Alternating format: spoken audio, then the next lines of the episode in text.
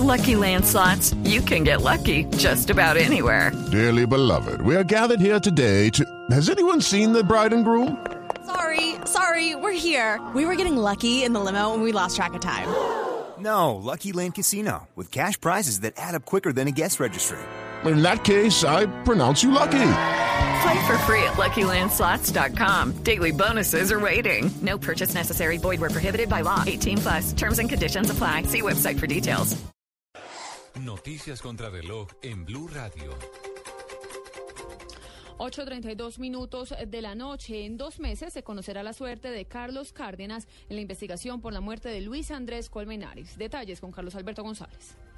Hola Alexia, así es, buenas noches. La primera sentencia por el caso Colmenares se conocerá el próximo 6 de junio. Ese día, el juez 27 de conocimiento, tendrá a su cargo la suerte de Carlos Cárdenas de si lo condena o lo declara por la muerte de Luis Andrés eh, Colmenares. Este proceso inició hace, hace algo más ya de dos años y la fiscalía en él involucró a Carlos Cárdenas al señalarlo como el autor de la muerte del eh, joven Guajiro ocurrida en ese amanecer del 31 de octubre del 2010. Una golpiza le habría costado la vida al joven estudiante de los Andes y en ella lo que han dicho las autoridades habrían participado no solo Cárdenas, sino también Laura Moreno y Jessy Quintero. Fiscalía pide condena entre 35 y 50 años, mientras que la Procuraduría pide absolución para Cárdenas.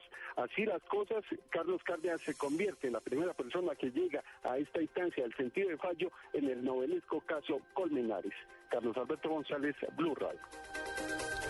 8.33 minutos, el alcalde encargado de Bogotá, Rafael Pardo, anunció sanciones económicas para los ciudadanos que no cumplan con las normas de recolección de basuras.